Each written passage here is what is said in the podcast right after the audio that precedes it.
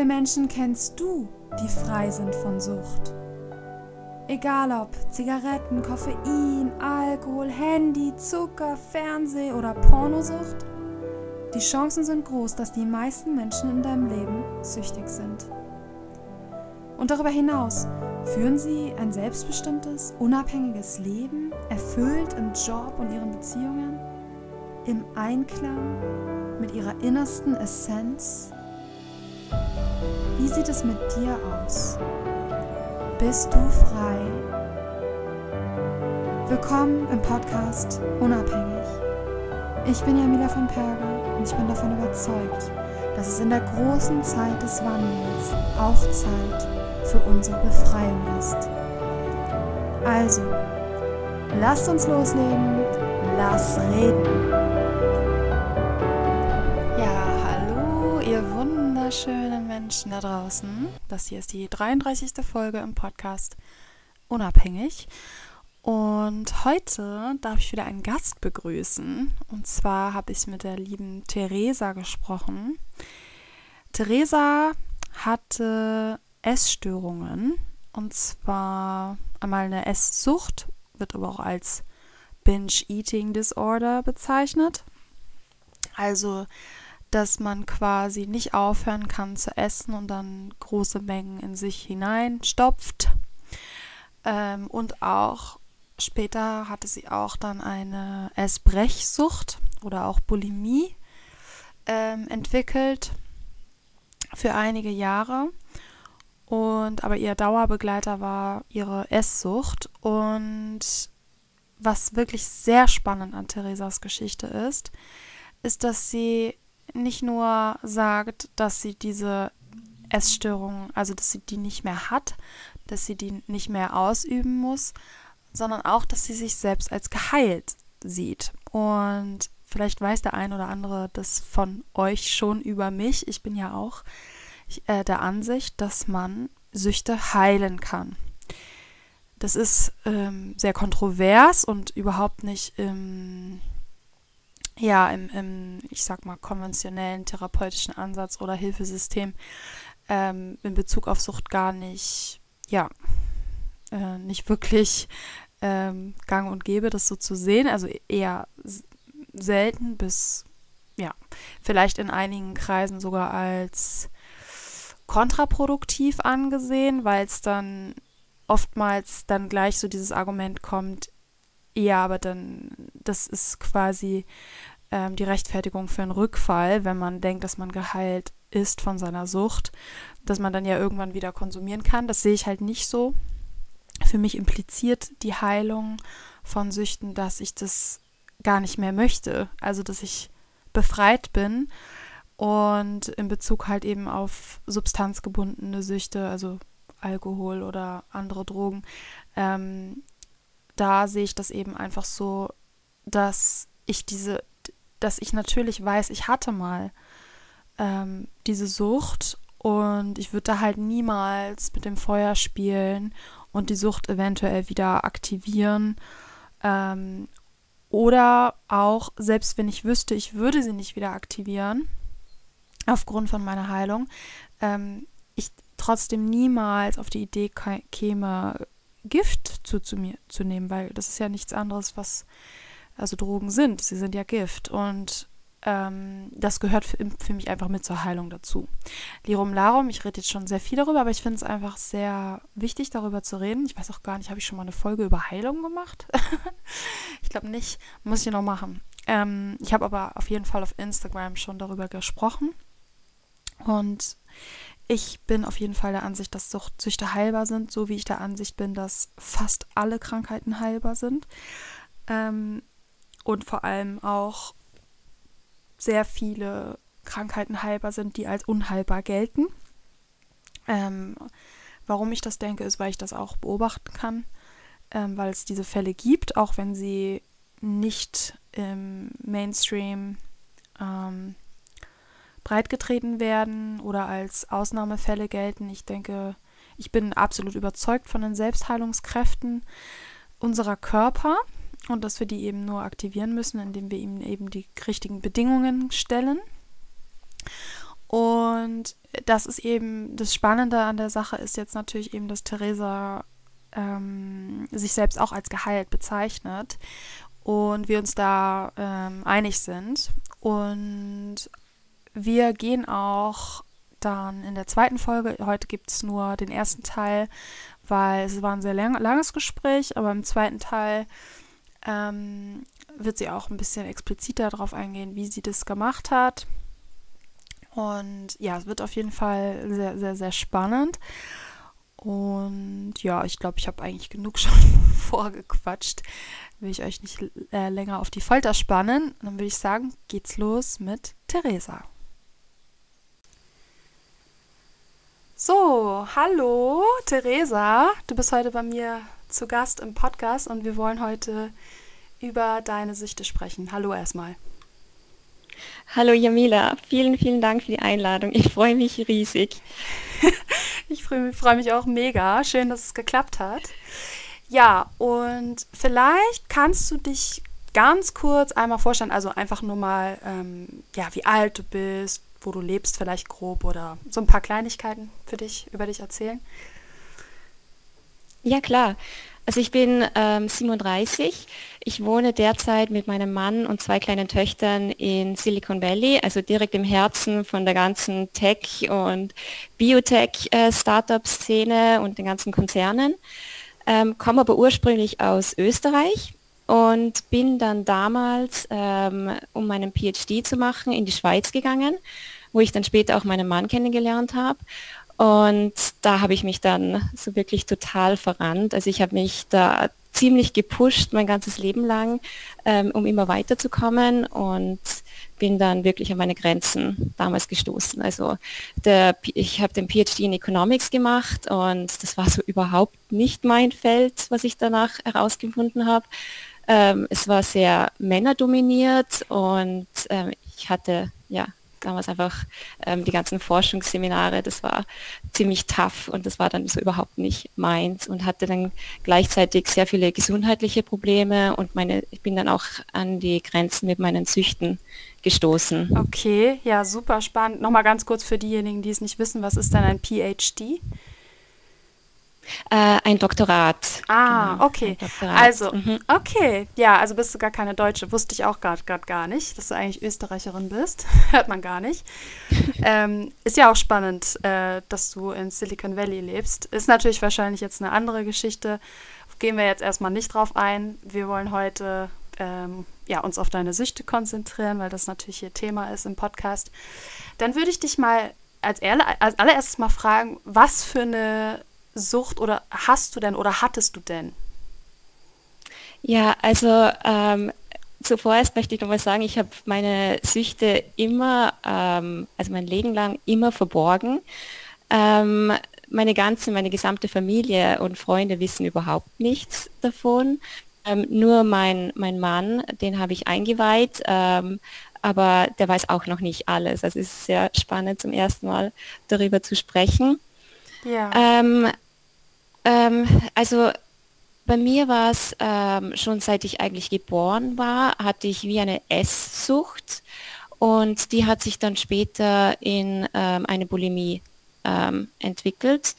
Ähm, ja, also ich hatte viele gesundheitliche Probleme, ähm, die dann mehr im Vordergrund standen. Deswegen habe ich jetzt mich ähm, noch nicht so viel mit meinen Züchten eigentlich selbst auseinandergesetzt. Ja.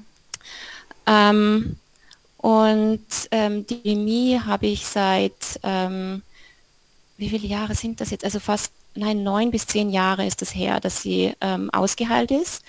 Und die Esssucht ähm, ist ein bisschen, also die, hat sich auch, also seit fünf Jahren, ähm, seitdem ich, ähm, du hast in vorherigen Podcasts äh, Medical Medium schon einmal erwähnt. Ja. Ähm, Anthony, Will Anthony, Anthony, William, ne? Anthony William habe ich, glaube genau, ich, gesagt. Genau, genau. Ja. Und die habe ich, ähm, wo ich mit Anthony William angefangen habe, wurde das schon viel besser.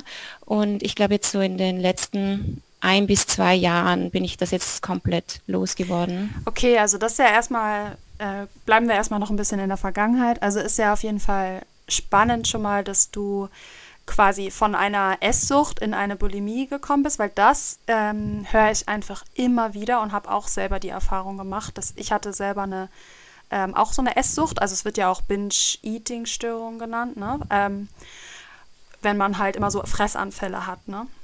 Und bei mir mhm. ist bei mir ist es dann in eine Magersucht für eine Weile jedenfalls gerutscht.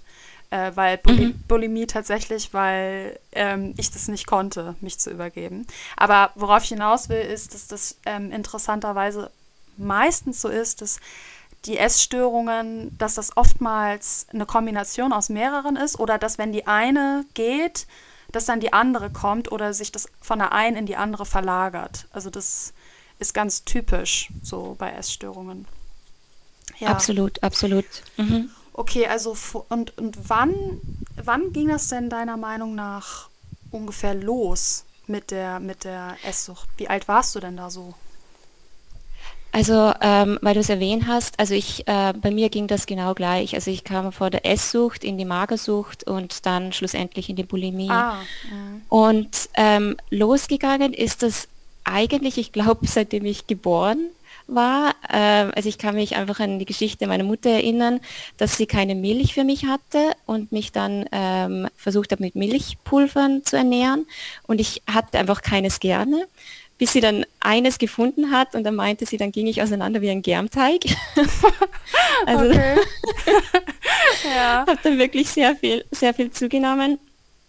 Ähm, und äh, meine Eltern waren geschieden und äh, meine Mutter war berufstätig und ich kann mich einfach erinnern, als ich von der Schule nach Hause kam, war ich äh, zuerst mal für ein paar Stunden alleine zu Hause und ich war dann einfach so hungrig und ähm, habe mich einfach an alles, was zu Hause war, äh, rangemacht, also immer heimlich ähm, versucht zu essen, also dass es niemandem auffällt. Ah, okay. Und Wieso, also das ist, wie alt warst du da ungefähr? Nach der Schule meintest du? War, bist du nach der Haus? Schule, ja, also da war ich circa sechs bis zehn, also okay. wahrscheinlich mit so sechs, sieben Jahren hat es angefangen, ja. Ja, aha, da hat es angefangen. Und das ist ja äh, eigentlich interessant, dass du gleich von Anfang an das so verheimlichen wolltest. War das denn bei dir im Haushalt so, also bei, bei dir zu Hause, ähm, dass das nicht gerne gesehen worden ist, wenn man einfach wahllos Sachen isst oder vielleicht keine Süßigkeiten oder war, waren die vielleicht oben versteckt in einem Schrank oder so? Bei mir war das so. Oder wie kam das, dass du das heimlich machen wolltest oder weißt du den Grund eigentlich gar nicht?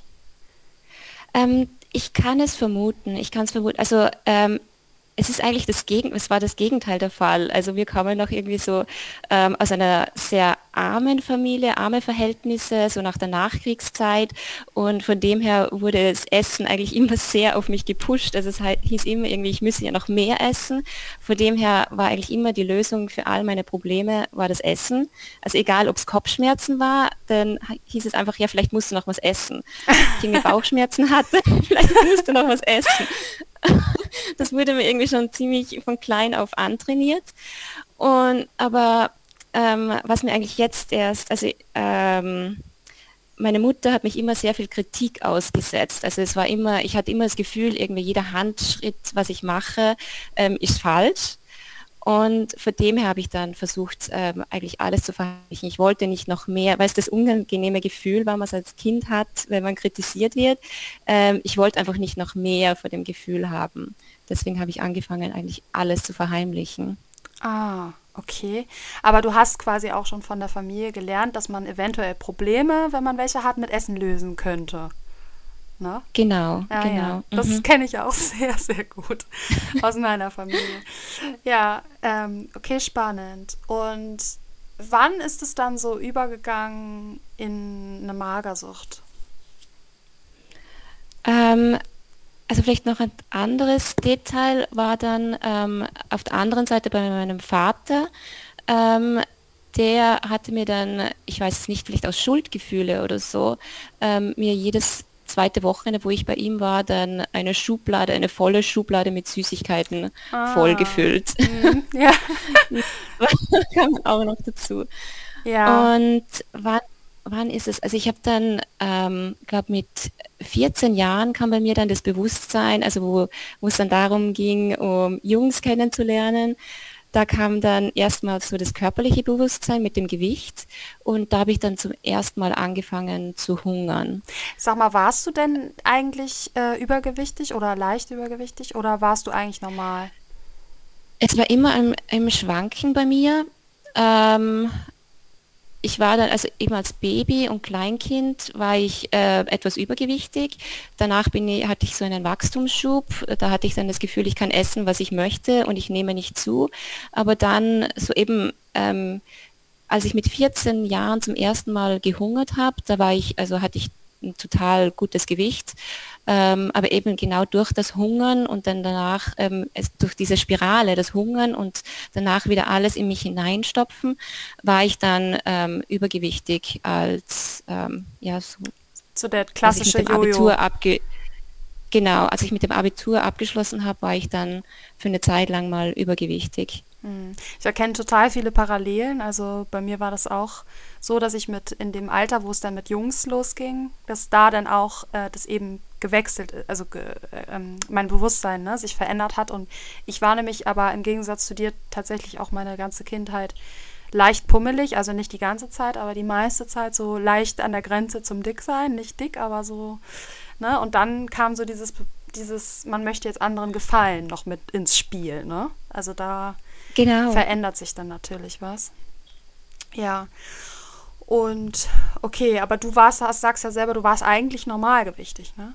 Und hattest dann trotzdem äh, oder? Genau, ja. genau. Also es war einfach, ich habe mich dann verglichen mit einer Freundin und die war noch, ähm, ich glaube, das Problem war mehr, ähm, sie war einfach, ähm, das war damals meine beste Freundin und sie war einfach offener und hatte dadurch eigentlich einen leichteren Zugang mit ähm, Jungs zu kommunizieren. Ich war einfach sehr schüchtern, aber ich hatte dann das Gefühl, weil ich mich weil ich einfach so schüchtern war, dann hatte ich einfach das Gefühl, ich müsste einfach noch besser aussehen, dass ich irgendwie auffalle. Mm, ja.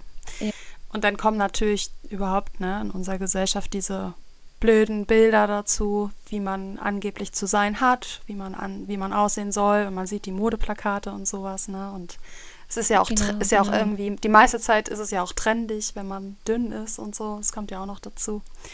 Leider. Ja, ja. Ja. Ja, kann ich alles sehr, sehr gut nachvollziehen, was du sagst. ja, wie ging es dann dann weiter bei dir? Ähm, ja, also ich hatte dann eine meiner besten Freundinnen in der Schulzeit, ähm, die litt dann sehr stark an Bulimie. Also von dem her habe ich das Beispiel dann an ihr gesehen und hatte mir immer versprochen, also ich werde nie in die Bulimie fallen. Ähm, habe es deswegen auch lange Zeit geschafft, ähm, nicht ähm, bulimisch zu werden. Mhm. Ähm, wie es dann eigentlich weiterging. Also ich hatte dann einen ähm, mein Freund, mein damaliger Freund war aus Mexiko und ich bin dann ähm, immer für immer wieder mal für ein Jahr nach Mexiko gegangen mhm. und ähm, ja. Ja, ich wollte genau, ich, ja, ich wollte noch fragen, ähm, wie verlief das denn mit der mit der äh, mit diesem Hungern? Also ist es denn so gewesen, dass das auch mal deinen Eltern aufgefallen ist oder anderen aufgefallen ist oder hast du einfach ähm, ein bisschen abgenommen und ist dann gehalten oder hat dein Gewicht geschwankt? War da was Auffälliges oder wie war das so? Ähm, also es ging eigentlich bis 21 hatte ich dann immer zugenommen, ähm, aber meine Mutter fand das immer, also sie hat ähm, dazu eigentlich gar nichts gesagt. Also sie fand immer, wenn ich ähm, auf sie zugegangen bin, irgendwie so, Mama, ich würde doch irgendwie gern versuchen abzunehmen, ähm, dann hat sie das immer komplett abgetan ähm, und meint immer, ähm, dass alles gut sei, so es ist und ich müsse noch mehr essen. Okay, okay. Das war, das war einfach die Lösung für alle Probleme, scheint Ja. Ähm, ja, also grundsätzlich wurde bei uns in der Familie nie über ähm, persönliche Probleme gesprochen. Also es war immer alles wie ähm, kein Problem, also auch über ja, gesundheitliche Probleme, das war. Ja, ja, bei, ja also ähm, bei, bei mir zum Beispiel, da habe ich zwar schon auch immer Probleme angesprochen, aber meine Mutter war immer so, so ein bisschen so, naja, so nach dem man hat so das Gefühl bekommen, so, naja, stell dich mal jetzt nicht so an, ist doch alles eigentlich super. So, ist doch eigentlich alles Ja, genau. Ja, so, ne? Also so ein bisschen, ja, das ja. ist auch so dieses typische Nachkriegsgesellschaft, äh, so dieses, wir haben schon so harte Sachen durchgemacht, heute geht es uns allen gut und wir wollen jetzt nicht irgendwelche Probleme haben. Deswegen, ne, sagen, reden wir uns selber, ja. ein, reden wir uns selber ein, dass alles super ist eigentlich so. Absolut. Also ja. 100 Prozent, genau, 100 Prozent das Gleiche, ja. ja, also, also war das, ja, also war das im Grunde genommen so, dass du ähm, immer so phasenweise gehungert hast und versucht hast abzunehmen, aber es hat eigentlich letztendlich nicht geklappt und du hast dann ähm, eher zugenommen. Genau, also es hat überhaupt nicht geklappt. Aha, ja. okay. genau das gleiche bei mir übrigens. Tatsächlich, ja. Genau das gleiche. Wahnsinn. Und wie ging es dann weiter? Das ist dann, ja, oh, es fällt eben dann auch niemanden, es fällt niemanden auf, oder? Weil ähm, wenn du dann auch nicht abnimmst, dann kann das Problem ja nicht so schlimm sein. Genau, genau. Das ich habe auch, also ich habe auch bis 18, also ich war, habe so eben auch wie du in der Pubertät so angefangen, dass ich halt immer wieder tausend Diäten gemacht habe und habe aber nie signifikant abgenommen. Vielleicht habe ich mal irgendwie zwei, drei Kilo abgenommen und dann habe ich aber auch genauso schnell das wieder zugenommen, ne? Und bei mir genau, hat, genau. Genau, also es war bei mir genau das Gleiche. Und letztendlich hat mein Gewicht dann immer dadurch nach außen betrachtet quasi immer nur ein paar Kilo höchstens geschwankt. Und ich war nie richtig dick, so dass Leute sich hätten Sorgen machen können, sondern immer so an der Grenze dazu, also noch davor, so so so halt leicht pummelig würde ich jetzt mal so sagen, so in dem. Mhm, ne? mhm. Äh, Einfach ähm, genug wahrscheinlich, dass man ähm, ein schlechtes Selbstbild hat von sich selbst, oder? Das ja. war's. Ja, es ist ja, ich sag, ich weiß du, das geht ja auch immer darum, wie man sich fühlt damit, ne? Also ich habe mich damit immer, mhm. ich habe mich damit immer unwohl gefühlt und ganz schlecht damit gefühlt, so, ne? Das ist ja eigentlich das Entscheidende. Darum geht es ja eigentlich. Man soll sich ja gut fühlen, weil es gibt ja auch, es gibt ja auch Leute, die sind vielleicht leicht übergewichtig oder so und fühlen sich aber total wohl und gesund, dann ist das ja auch in Ordnung so, ne? Genau, genau, ja. genau. Und das bewund das habe ich immer bewundert. Ich habe das, weil wenn ich andere Personen sah, die leicht übergewichtig waren, das war für mich nur absolut kein Problem und ich fand es immer wunderhübsch. Ja. Aber ich fühlte mich einfach nicht wohl in meiner Haut. Ja, das war klar. das Problem, ja. Okay, dann erzähl mal, wie das weiterging mit deinem mexikanischen Freund. Genau, und ich bin dann nach Mexiko gegangen und habe mir irgendwie einen ganz komischen Virus eingefangen und ähm, konnte dann für eine Zeit, also ich hatte immer Durchfall und konnte für eine Zeit lang nichts essen und habe dann ähm, einiges abgenommen und ich war dann irgendwie so begeistert, dass ich dann wirklich ähm, äh, angefangen habe, ich habe für ein Jahr lang so gut wie nichts gegessen und mich dann wirklich, ähm, dann ging das Gewicht auch ein bisschen runter. Ähm, und dann, also ich bin pummelig ähm, nach Mexiko gekommen und kam dann ähm, jung, blond, ähm, gute Figur von Mexiko wieder nach Hause. Ah, und das ja. war dann so, das war dann so mein Traumleben. Das war das Leben, was ich immer führen wollte. Und das machte das Ganze dann ziemlich schwierig, weil dann wurde der Druck natürlich sehr groß auf mich, ähm, dass ich das Hungern beibehalten ja, würde. Klar. Aber es hat natürlich, also das ein Jahr Hungern, das war für mich wirklich das Maximum. Danach ging es einfach nicht mehr. Mhm. Und dann kam immer so die, die Schwankungen. Dann ja, das, Gewicht immer hinauf hin und runter. Das ist so verrückt. Bei mir war es zwar ein bisschen anders, dass ich quasi nicht äh, durch Zufall, also durch eine Krankheit abgenommen habe, sondern dass ich ganz bewusst dann irgendwann so die Schnauze voll hatte vom pummelig sein, dass ich unbedingt dünn sein wollte und dann auch gehungert habe. Und bei mir war es auch so, dass es nur ein Jahr ging weil ich das dann einfach auch nicht mehr konnte. Ne? Also das war so kräftezehrend und so, so anstrengend, wenn man ständig sich so, ne, ja, so das erzwingt, dass man nicht isst und so. Das war bei mir auch so. Und bei mir war das auch so, dass ich ähm, zu der Zeit mich so ver ich weiß nicht, äh, hast du dich auch richtig gut gefühlt? Also fandest du dich auch toll? Ja. Ja, war bei mir auch so. Ich fand das fantastisch. Absolut, ja. ja. Und dann, und ähm, ich kam, also ich ähm, fing dann meinen ersten Job in Wien an und bin mit meiner best, damaligen, damaligen besten Freundin nach Wien gezogen. Und ähm, ich habe auch gehört, dass du auch in Wien gewohnt Ja. hast. Also das war das, Par das, das war das Paradies für uns. Also wir sind irgendwie zwei, dreimal in der Woche waren wir in irgendeinem Club und haben getrunken und ich musste natürlich, weil ich so schüchtern war, dann auch noch viel trinken. Ja. Und ja, war, ja, das war damals für uns, wir fühlten uns, dass das die beste Zeit in unserem Leben war. Ja, ja. Ja, und dann, wie ging es dann Dann war weiter? der, dann war der Druck natürlich äh, richtig groß. Also ich wollte natürlich auch nicht mehr zunehmen, aber ähm, eben das mit der Esssucht, das war, wurde dann immer schlimmer natürlich mit der Zeit. Und ähm, ich habe dann damals, das war 2008, äh, Wirtschaftskrise, habe dann meinen Job dort verloren, habe dann den Entschluss gefasst, dass ich ähm, den P P also das Doktorat in der Schweiz machen wollte. Mhm. Und damals ähm, war das dann noch ähm, mit ähm, das Handytelefonieren nach Österreich war damals noch sehr teuer. Und ähm, ich habe mich dann, ich bin ganz allein in die Schweiz gegangen, hatte keine Familie, keine Freunde dort, habe mich sehr einsam gefühlt und ähm, das war eigentlich vor allem hauptsächlich dann irgendwie der Auslöser, dass ich dann in die Bulimie ähm, gefallen bin. Ja, es gibt ja meistens ähm, Auslöser, ne, für bestimmte, also wenn es gerade um Sucht geht, da gibt es meistens irgendwelche Auslöser, wo es dann mit der Sucht schlimmer wird oder sich eine neue Sucht entwickelt. Das ist ganz typisch so, ne? Ja, Mhm. wenn du sagst, äh, wenn du sagst Esssucht, wie genau würdest du Esssucht definieren für dich? Waren das so, weil ich kenne jetzt zum Beispiel mehr den Ausdruck Binge-Eating, so Anfälle, so dass man so Fressanfälle hatte? Oder wie war das, wie hat sich das bei Mhm. dir, wie hat sich das bei dir denn geäußert eigentlich, die Esssucht? Ja, ja. Also bei mir war einfach, ähm, ich hatte überhaupt keine Willensstärke mehr ähm, mit Essen. Beim, also wenn ich mal zu essen angefangen habe, wieder aufzuhören.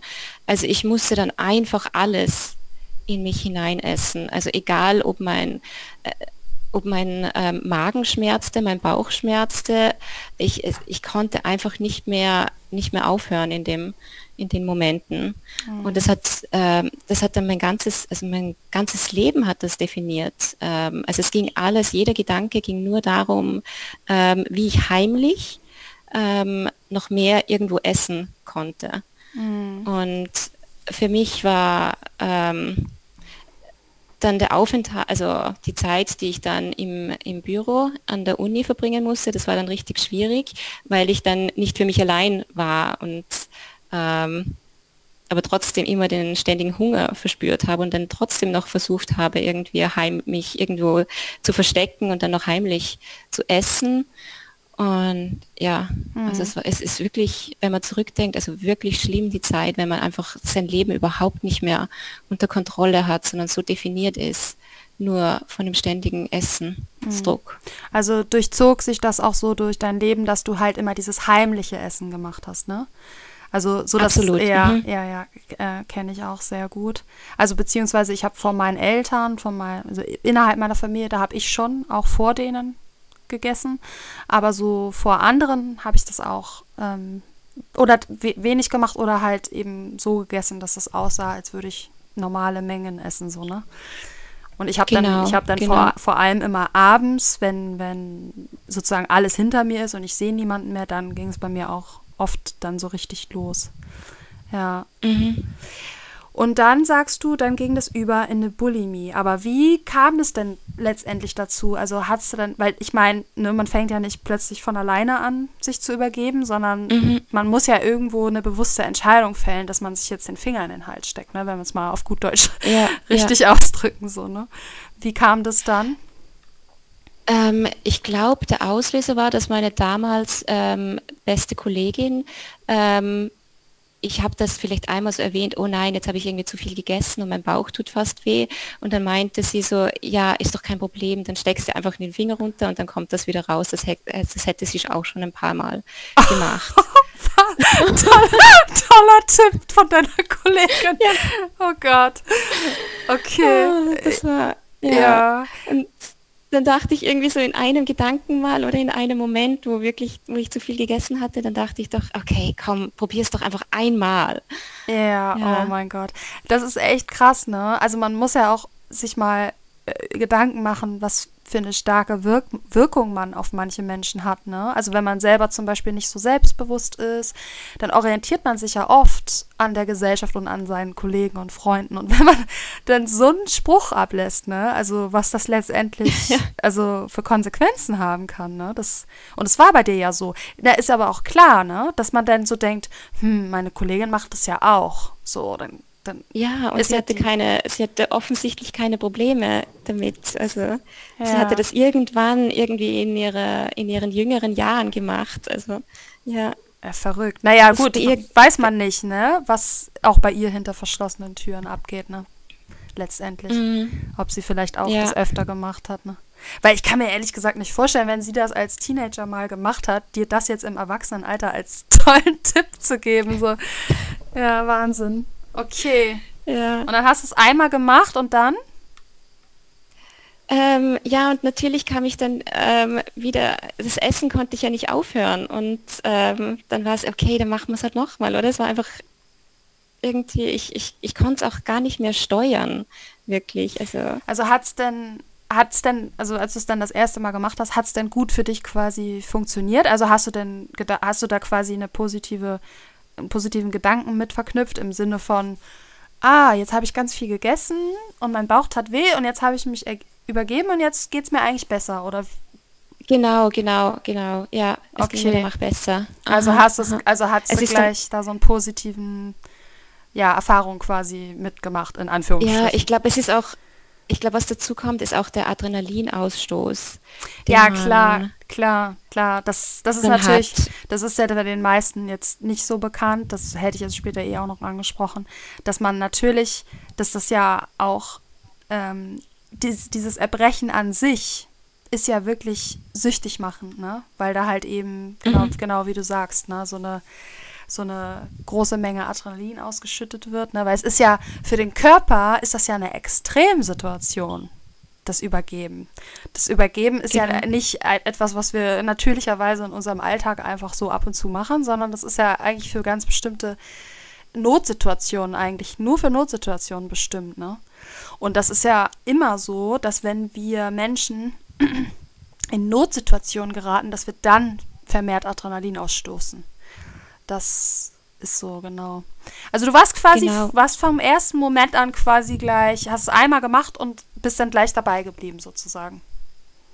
Genau, genau. Also das war wirklich, ich habe es probiert, bevor ich in die Schweiz gegangen bin, weil ich wollte ähm, nicht in die Schweiz gehen und dann niemanden kennen und dann noch ähm, eben aussehen, wie ich nicht möchte. Und ähm, dann als und dann kam ich in die Schweiz und war einfach ähm, vollkommen alleine dort, habe mich sehr einsam gefühlt, ähm, bin dann auch später ähm, in Depressionen gefallen. Mhm. Ähm, ja, und ja. da habe ich das, das war irgendwie ganz automatisch. Ich hatte es überhaupt nicht, also ich hatte überhaupt nichts mehr wie unter meiner eigenen Kontrolle. Ja. Also ich konnte das alles gar nicht mehr kontrollieren. Mein Leben war vollkommen kontrolliert von aus, also von dieser Esssucht, Bulimie. Ja, und mhm. wahrscheinlich auch noch von anderen Dingen wie der Depression oder negativen Gedanken. Also ich kenne das aus meinem Leben extrem, dieses Fremdbestimmtsein von, dass man, also ich habe immer gesagt in meinem Podcast, ich war so ein Spielball meines Lebens. Also nicht ich hatte das, hatte nicht das, das äh, Zepter in der Hand, sondern ich war einfach wieder wie so, wie so ein Ping-Pong, der so vom Leben hin und her ge, ge ja, ne, Absolut, ja. Ja. Kenne ich sehr, sehr, sehr gut. und ich hatte immer so die innere Stimme in mir, so, also je, von jeher schon immer, das bin nicht ich. Das, das, das alles, was da passiert, das bin nicht ich. Ja. Also das ist eine andere, das ist eine, ein anderer Körper, das ist nicht mein Körper irgendwie, in dem ich bin. Und was ich da mache, das, das bin, ich, bin nicht ich. Hm. Aber ich wusste auch immer, irgendwie komme ich da raus. Also das war auch ich. Ja. Und wie ging das dann, also wie viele Jahre hast du das dann gemacht mit der, mit der Bulimie, also mit dem Erbrechen dann? Das war vier Jahre. Ah, okay. Vier Jahre. Mhm. Ja, und dann, dann weißt du, wenn man auch in so einer Situation ist, ne, dass irgendwie gerade alles, man ist so einsam zum Beispiel, ne, dann, dann kann auch die Sucht wie so eine Art ähm, Rolle übernehmen, also dass man dann quasi, ähm, also so das, das, die, die Sucht kann sozusagen so eine, so eine Lücke füllen im Leben. Wenn man zum Beispiel einsam ist und da so eine Art Leere entsteht, so ein Loch entsteht, dann, dann ist man sozusagen mit der Sucht, das ist natürlich kein schöner Lück Lückenfüller, aber man ist ja irgendwo beschäftigt, ne? Mit dem Kram mhm. sozusagen. Mhm. Also so mhm. habe ich das auch ähm, oft empfunden, dass mein Fokus quasi dann von der Einsamkeit oder von meinem Problem, die ich hatte, eben dann auf das Hungern gegangen ist. Oder in deinem Fall auf, auf das Erbrechen oder überhaupt auf diesen ganzen, ja, ess, erstmal essen und dann erbrechen, so, ne? Also für mich ja, war, das, ja. war das auch immer gut, so eine Ablenkung so irgendwie. Oder ja. Total. Mhm. Ja. Und bei mir war es auch, wenn ich dann ähm, bei meiner Familie war, dann war es auch kein Problem. Also dann konnte ich auch äh, normal essen. Mhm. Also diese Regelmäßigkeit, äh, das regelmäßige Leben ähm, tat mir dann wieder sehr gut. Ja, und das ist auch gleichzeitig bei der Sucht immer was super Tückisches, weil wenn wir zwischendurch, ich sag mal, normale Phasen haben, dann suggeriert uns das, dass wir ja eigentlich gar nicht so krank sind, dass wir ja eigentlich gar nicht so süchtig sind. Das kenne ich zum Beispiel, mhm. das kenne ich zum Beispiel von mir vom Alkohol. Also ich habe äh, ewig gebraucht, meine Alkoholsucht überhaupt wirklich selbst zu erkennen ähm, mhm. weil ich ja zwischendurch immer Tage hatte, wo ich nicht getrunken habe. Und dann sage ich mir sofort in dem Moment, ach, so schlimm ist es doch gar nicht, weil ich kann ja auch nicht, wenn es mir, ich kann ja auch mal nicht trinken. Und ich meine, bei, bei der Bulimie ist es irgendwie offensichtlich, dass wenn man sich regelmäßig den Finger in den Hals steckt und äh, übergibt, dass man dann krank ist. Also ich meine, die Gesellschaft, mhm. ne, die, die sagt einem das ja auch so, das geht nicht so mhm. und so machen, sowas machen wir nicht. Im Gegensatz zum Alkohol jetzt zum Beispiel. Aber wenn du natürlich zwischendurch Phasen hattest oder bei deiner Familie, dass du das nicht gemacht hast, kann es ja auch gut sein, dass man sich das selber dann so ein bisschen schön geredet hat, oder? Oder wie war das bei dir? Oder war dir ähm, ganz oder war dir ganz bewusst, dass du ein großes Problem hast? Mir war ganz hast? bewusst, ja. Ah, okay. Mir war ganz bewusst, dass ich ein großes Problem habe. Aber ich wollte es auch, ich wusste auch, dass mir in meiner Familie damit niemand helfen konnte, mhm. weil es einfach nicht als Problem dargestellt worden, sondern so, ja, das ist halt vielleicht so eine Phase oder ich, ich weiß auch nicht. Aber sie wussten nicht, dass ähm, du, aber sie wussten nicht, dass du erbrochen hast, oder? Überhaupt nicht. Ja, also okay. weiß, also das weiß bis ähm, heute nur mein Mann und der weiß die Details auch nicht. Ja, okay. Ja. ja, dann umso mutiger, dass du jetzt dann das Schweigen brichst und darüber sprichst. Ne? Das finde ich super. Und wie war das dann? Also du hast quasi auch ganz bewusst, ähm, war dir klar, dass, dass du die Bulimie hast, also dass du krank bist. Hast du dann da mit dem Gedanken gespielt, dir mal Hilfe zu suchen oder wie war das? Ähm, mit der Bulimie nicht. Ähm, es war dann mit meinen Depressionen, ähm, dass ich, da konnte ich dann nicht mehr ähm, teilweise aus dem Bett aufstehen mhm. oder in, ins Büro gehen und dann hatte mir eine Kollegin, also ich, ich hätte auch die Willensstärke nicht mehr aufgebracht, mir, ähm, man kann sich das jetzt im, im Nachhinein, kann ich mir das gar nicht mehr vorstellen, aber ich hätte es auch nicht mehr geschafft, mir eine Stelle, eine, eine Hilfestelle rauszusuchen. Also ich konnte mein tägliches Leben noch irgendwie ähm, teilweise leben für ein paar Stunden, ähm, aber so andere Dinge ausfindig zu machen, ähm, das war damals unmöglich für mich ja. in der Situation.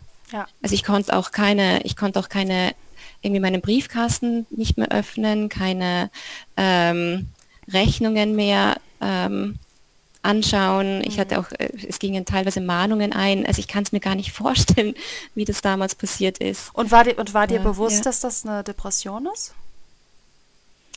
Ähm, Oder auch erst im Nachhinein so? Dir, ähm, erst im Nachhinein vor allem.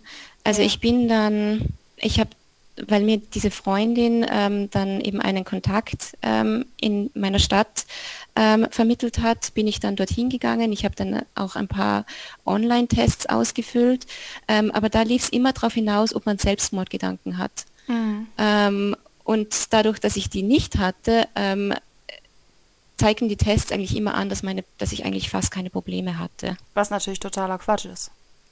es war totaler, es war totaler Schwachsinn. Also Ja. es war dann auch, als ich dann das einmal, also dieses eine Mal geschafft habe, zu dieser Hilfestelle zu gehen, ähm, die waren, glaube ich, ziemlich beschäftigt und dann hatte ich einfach für fünf Minuten ein Gespräch und die haben mich eigentlich nur gefragt, ob ich selbstmordgefährdet bin und dadurch, dass ich nicht selbstmordgefährdet war, haben sie mich dann nach Hause geschickt. Also dann war der Fall nicht Uiuiuiui. ähm, schlimm, schlimm genug. Hm. Und also ich, sie haben gemeint, sie melden sich dann nochmal, aber ich wusste, wenn sie sich wieder melden, ich schaffe es einfach nicht, dann wieder an das Telefon zu gehen.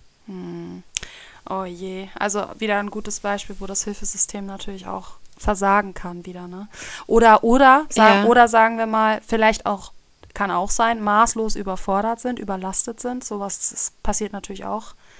Ähm, Ja, ne? Aber so oder so. das kann natürlich optimal. möglich sein, ja. Ja. So, nicht optimal. Nee, gar also nicht ich optimal. Bin dann, ich bin dann damals, ich hatte nie Selbstmordgedanken, aber ich bin dann damals aus diesem Büro rausgegangen und dachte, oh, also ähm, ich bin erst schlimm genug, wenn ich Selbstmordgedanken habe. Vielleicht sollte ich mal überlegen. oh Mann, ja. Es war wirklich, es war wirklich, ja. Man muss dazu sagen, ja, man muss dazu sagen, dass Selbstmordgedanken sind quasi schon in einem finalen Stadium der Depression. Also ich hatte selber Depressionen und ich weiß, bei mir ging das auch, das ging, das ist ja nicht von heute auf morgen, sondern es ist ja ein Prozess, die Depression und die hat ja, durchläuft ja, ich sag mal, verschiedene Stufen, so. Und es geht am Anfang los mit so ein bisschen Demotivation, ein bisschen, ne, dass man so ein bisschen ähm, ja, energielos ist, unmotiviert ist, vielleicht eher negative Gedanken hat und das steigert sich ja, steigert sich, steigert sich, steigert sich. Bei mir war das auch so, dass ich am Ende, ich konnte, ich bin morgens dann schon heulend aufgewacht, ne? Aber das war ja nicht immer so. Vorher war das vielleicht so, dass ich dann gemerkt habe, so Termine überfordern mich. Das war bei mir genauso wie bei dir, dass ich dann, ne, ähm, also ich habe zum Beispiel noch als Überbleibsel zwei, tatsächlich zwei Zähne fehlen mir, zwei Backenzähne, weil ich da immer angefangen habe, ne, ähm, ja, zum Zahnarzt zu gehen, dann habe vielleicht ein oder zwei Sitzungen gemacht und dann mitten in der Wurzelbehandlung bin ich dann aber nicht mehr zur nächsten Sitzung gegangen, weil ich genau wie du so diese Überforderung, diese maßlose Überforderung hatte und das steigerte sich bei mir dann auch immer mehr und irgendwann konnte ich nicht mal mehr einkaufen gehen und irgendwann war ich dann halt total das Wrack, ne? Und dann kam bei mir ganz am Ende auch erst die Selbstmordgedanken. Aber das ist natürlich das große Problem, weil das Hilfesystem sollte ja gerade, es ja eigentlich wäre ja viel besser, wenn es so früh wie möglich greift, weil wenn man, weil wenn man so in so einem ganz späten Stadium der Depression ist, dann kannst du auch in der Regel nicht mehr viel machen. Also dann, dann ist, bis ist es schon sehr, sehr, sehr weit fortgeschritten und dann ist es natürlich viel schwerer, da wieder rauszukommen, wie wenn man früh eingreifen würde, so, ne? Ja, Ja, ja. ja, ja, sch- schade, dass das so blöd gelaufen ist für dich. Ja, aber wir sind ja jetzt, da kommen wir ja kommt noch, ja genau, besser. es kommt ja noch, es kommt ja noch das Happy End am Ende. Spoiler, Happy End. Genau. Ähm, ja, dann erzähl mal weiter. Also du meintest, du hättest vier Jahre lang diese bulimischen Phasen gehabt. Und dann? Wann, wann hörte es Ähm, auf oder wie ging es weiter? Äh, dann wurde ich schwanger. Ah, ach, Ja. okay. Ja. Also ich war noch, ich war noch ein Jahr ähm, zuvor mit meinem Freund zusammen und hatte dann immer noch die Bulimie ähm, und dann wurde ich schwanger und das war für mich ähm, wirklich der Knackpunkt. Also da, ähm, es war auch die Erlösung, weil ich wusste, okay, als schwangere Frau darf ich jetzt so e- viel essen, wie ich möchte. Ah ja. Ich darf jetzt, ich darf jetzt dann auch mal zunehmen und das ist okay. Ja. Und das war wirklich, das war die Rettung für mich. Ähm, also dann konnte ich von heute auf morgen fast ähm, einfach aufhören. Okay. Ähm, es kamen vielleicht noch ähm, zwei bis dreimal, weil ich habe mich dann natürlich sehr überessen während der Schwangerschaft Ja. und dann ähm, auch die, wieder diese Bauchschmerzen und dann kam dann noch zwei bis dreimal vielleicht das Gefühl, auch wenn ich doch jetzt nicht einmal noch, aber dann das war für mich einfach ähm, die Schwangerschaft und das, mein, das Leben von meinem Kind aufs Spiel zu setzen, ähm, das war für mich viel zu viel. Also da ähm, dazu kommt noch, ich hatte zuvor ein paar Jahre keine Menstruation mehr. Also es Oh. war für mich schon ein großes Wunder, dass ich ähm, schwanger, so schnell schwanger wurde. Mhm. Und ja, Ist ja auch schon ein Warnzeichen des Körpers, ne, wenn die Menstruation ausbleibt. genau, genau. Mhm. Okay, dann bist du, dann bist ja. du, dann bist du schwanger gewesen und dann hast du äh, mit dem mit dem Übergeben aufgehört, aber hast halt weiterhin deine Fressanfälle quasi gehabt, ne? Genau, genau, Ja. absolut. Also das ging noch, das ging noch weiter. Ja. Okay, und dann? Wie ging es weiter? ähm, also die Bulimie war dann wirklich komplett überstanden und das ist jetzt, ähm, wie ich am Anfang gesagt habe, ähm, neun bis zehn Jahre Mhm. her. Und seitdem gab es auch wirklich nie mehr einen Gedanken, wieder Okay. zurückzufallen. Mhm. Also ich habe mich deswegen auch nie ähm, getraut, vorher ähm, darüber zu sprechen, dass ich, oh, ich habe meine Bulimie ausgeheilt, Ja, ähm, weil ich immer dachte, okay, wenn ich dann wieder einen Rückfall habe, ja, äh, okay. weil es, es hört man ja oft von Süchten, Ja, dass man ja. dann manchmal wieder zurückfällt. Aber es kann halt sein, ja, es, aber es kann natürlich auch sein, dass ähm, die Bulimie im Endeffekt ja auch nur eine Suchtverlagerung war, weil das eigentliche ursprüngliche Problem war ja dieses, diese Fressanfälle, ne? Und, und das bulimische Verhalten, genau, das bulimische Verhalten war ja eigentlich nur so ein, ähm, so ein Anpassen, weil du halt ne, Bauchschmerzen hattest und dieses Gefühl loswerden wolltest. Dann hat sich ja quasi aus dem einen Problem ein zweites Problem dazu entwickelt, sozusagen. genau, genau. Das ist ja dieses typische, ich möchte mein Problem, also diese Selbstbehandlungsversuche. Ich habe ich hab so doll Bauchschmerzen, ich kann aber nicht aufhören mit dem Essen, also übergebe ich mich jetzt. Ne? So, Genau, genau, ja. ja, genau. Und dann, Absolut nicht die Wurzel des Problems angepackt. genau, lieber noch, noch ein zweites Problem hinzu, Ja, sozusagen. Ja, ja, das kennt man, das genau. kennt, das kennt man von allen Süchten, also von allen Süchten im Grunde genommen, dass die einfach eine Funktion erfüllen. Ne? Also wenn ich, wenn man, ähm, ich habe jetzt zum Beispiel auch äh, immer getrunken, also ich habe immer Alkohol getrunken, wenn bei den verschiedensten Problemen, sag ich mal, ne? Also ich habe, oder bei den verschiedensten Emotionen auch. Also es war immer für mich so ein Regulieren irgendwie. Und ja, das ist ja meistens so, dass die, die Sucht irgendeine ganz andere Ursache hat und man versucht aber nur mit dem Mittel, bei dir was jetzt das Erbrechen, ne, ob es jetzt das Erbrechen ist oder Mhm. Alkohol oder so Drogen oder ein anderes Verhalten, das ist ja meistens so ein Versuch, ähm, ja, irgendwas zu behandeln, was eigentlich eine andere Ursache hat, ne? Aber es ist natürlich nicht, Genau, genau. ja, genau. Okay, aber mit deinem, mit deinem Essen, Fressanfällen ging es quasi weiter. Das ging weiter, ja.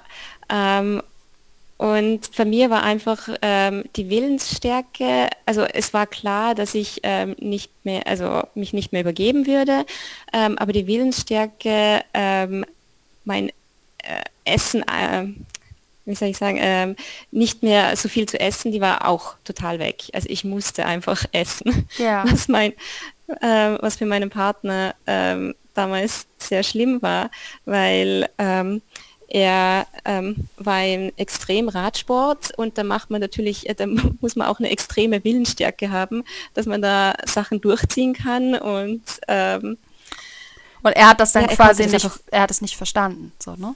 Äh, überhaupt nicht, also so Ja. wirklich so überhaupt nicht. Das war so eine Schwäche zuzugeben und das war einfach überhaupt nicht sein Fall.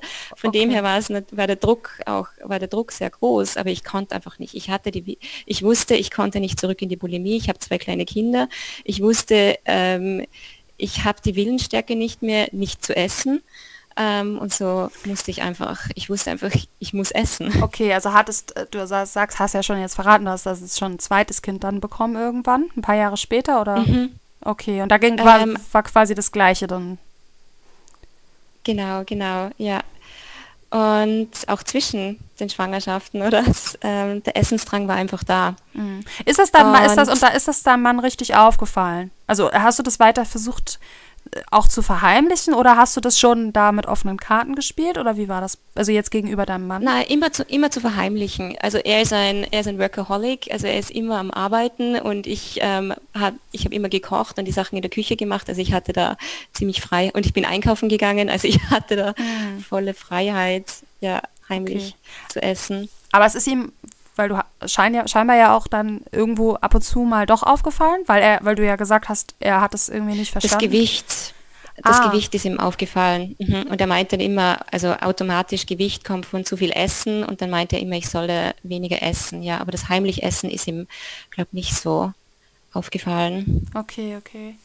Ah, das ist aber nicht so nett von ihm. nee. Ja. Ja.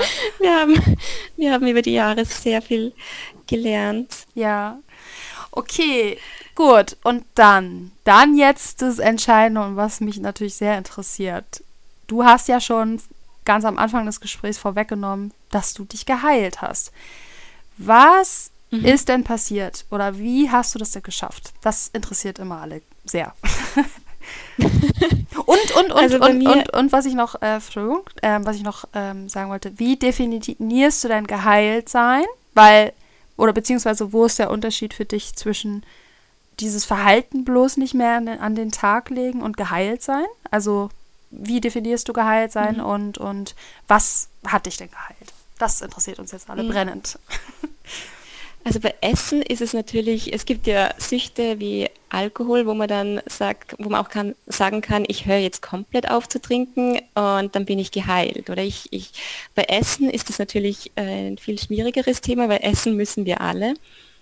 Genau, ähm, da, genau, da ist es nämlich, deswegen sind Essstörungen auch einfach so interessant, weil sie natürlich genau dieses Phänomen an den Tag legen, dass wir ja weiterhin konsumieren müssen. Ne? Also genau das, was du sagst, das macht die Essstörungen für mich auch einfach ähm, zu einem speziellen Fall, den ich deswegen auch mhm. immer extra extra Folgen widmen möchte und es nicht so, also ich packe Essstörungen nicht so, nicht so gerne mit in die anderen, ähm, zum Beispiel substanzgebundenen Süchte mit hinein, weil das ist natürlich schon äh, was anderes, wobei ich auch dazu sagen muss, dass ich persönlich Geheiltsein halt auch nicht nur durch Abstinenz definiere. Also ich persönlich kann zum Beispiel sagen, äh, von meiner Alkoholsucht fühle ich mich geheilt, aber von meiner Zigarettensucht, ähm, obwohl ich schon abstinent bin, also seit sechs Monaten nicht mehr rauche, bin ich noch nicht geheilt, weil ich halt immer noch Suchtgedanken bezüglich meiner äh, Zigarettensucht habe und auch ständig ja, also ständig noch äh, positive Erinnerungen daran habe und so weiter. Aber nur das am Rande nur mal, ähm, wie ich das sozusagen definiere, weil für mich wäre dann geheilt sein auch wirklich, dass ich nicht nur das schaffe, abstinent zu sein in dem Fall, sondern auch ähm, also mich befreit fühle von, von dieser mhm. Sucht. Ne? Ja, erzähl, aber, aber mich soll es ja gar nicht gehen. Jetzt habe ich ein bisschen dazwischen gequatscht. erzähl du mal jetzt weiter. So, meine Lieben, ich weiß, das ist, ein bisschen abrupt abgebrochen, das Gespräch. Aber ähm, ja, es wäre einfach zu lang gewesen, das gesamte Interview zu veröffentlichen. Deswegen ist für heute Schluss und nächste Woche Samstag kommt dann der zweite Teil raus. Da wünsche ich euch viel Vergnügen. Und ich würde sagen, macht's gut, bleibt sauber und bis zum nächsten Mal.